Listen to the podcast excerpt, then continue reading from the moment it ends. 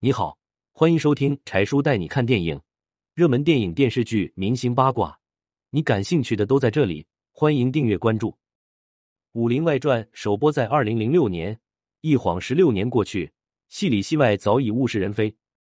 二零零六年，电视剧《武林外传》一上映，就如过山车，从低谷猛冲到顶峰。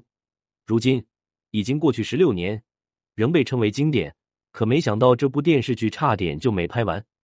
二零零四年，导演尚敬在准备拍电视剧《武林外传》时，他拿着剧本到处找人投资，可是当投资人不看好剧本，直接拒绝了。拒绝的理由是，剧中有太多的网络词语和新鲜的歌曲，太先进了，肯定被称为一类，不会被观众认可。可最后，导演尚敬还是拼命拉到一千万的投资。才开始拍摄这部电视剧，因为资金不足，导演在选择角色的时候也选择了一些普通明星。当时导演选了姚晨演郭芙蓉，可没想到编剧宁财神看到姚晨的长相后，觉得姚晨的嘴巴太大了，不是他心目中的郭芙蓉，让导演赶紧换人。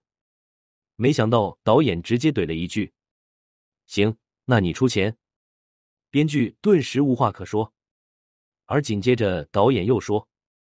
我觉得姚晨很漂亮，她就是我心目中的郭芙蓉。就这样，姚晨就被留下来演郭芙蓉这个角色。而在选择吕秀才的这个角色中，其实导演一开始是想让王景春来演的。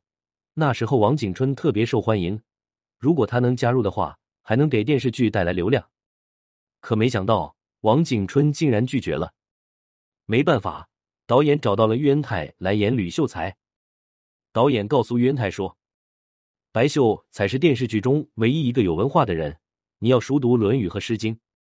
没想到，喻恩泰回家后，果真每天就是待在家里，天天背，结果还真的把这两本书的内容全部都背诵好了。可让喻恩泰失望的是，在电视剧中并没有让他背诵《诗经》和《论语》。后来编剧宁财神才说，这样做就是为了让喻恩泰饰演那种怀才而不遇的吕秀才，这样才能更加有情绪代入感。两个角色都选好了，那就还剩下剧中的主要角色佟掌柜了。佟掌柜选的是闫妮，当时闫妮一直在话剧团里跑龙套，龙套跑了无数个，可是还没有代表性的作品。当导演找到闫妮的时候，闫妮都没看剧本，他就直接同意了。直到闫妮看剧本后，他才有点懵，这是一部喜剧。而现实生活中，闫妮却是刚刚丈夫离婚，一个人带着女儿生活。人生就像是跌入了谷底，悲痛至极。但闫妮还是接受了这个角色。对于现在的她来说，只有用事业才能抗住生活的压力。在电视剧中，导演还鼓励闫妮用方言表演，这就让闫妮更加能充分发挥自己的优势和能力。也正是如此，倪妮才把佟掌柜的抠门和毒辣演得入木三分。因为剧组没有钱，大家在拍戏的时候都在深山里拍摄了八个月。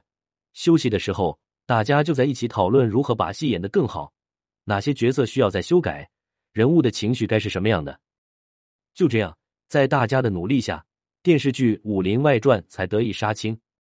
然而上映的时候，第一天电视剧收视率只有一百分之九十一，这让所有人都觉得没戏了。可是拍摄的时候，自己都笑得前仰后翻，怎么会有如此低的分数呢？他们想不明白。可没想到，第二天电视剧《武林外传》的收视率一下子就达到了百分之四点二，而且大街小巷上的人都在讨论这边电视剧，还学着电视剧里的经典台词，甚至有些人还模仿起佟掌柜来了。而如今，十六年过去了，还有很多人看电视剧《武林外传》，更多人明白电视剧里的每一集都含有一个深刻的这里，让人们明白，其实很多时候开开心心才是一辈子的事情。当你心情不好的时候，可以看看这部电视剧《武林外传》，总有人陪你度过这个时刻，让你回到一个快乐轻松的时代。你有看过这部电视剧《武林外传》吗？你喜欢里面的哪个人物？欢迎留言评论。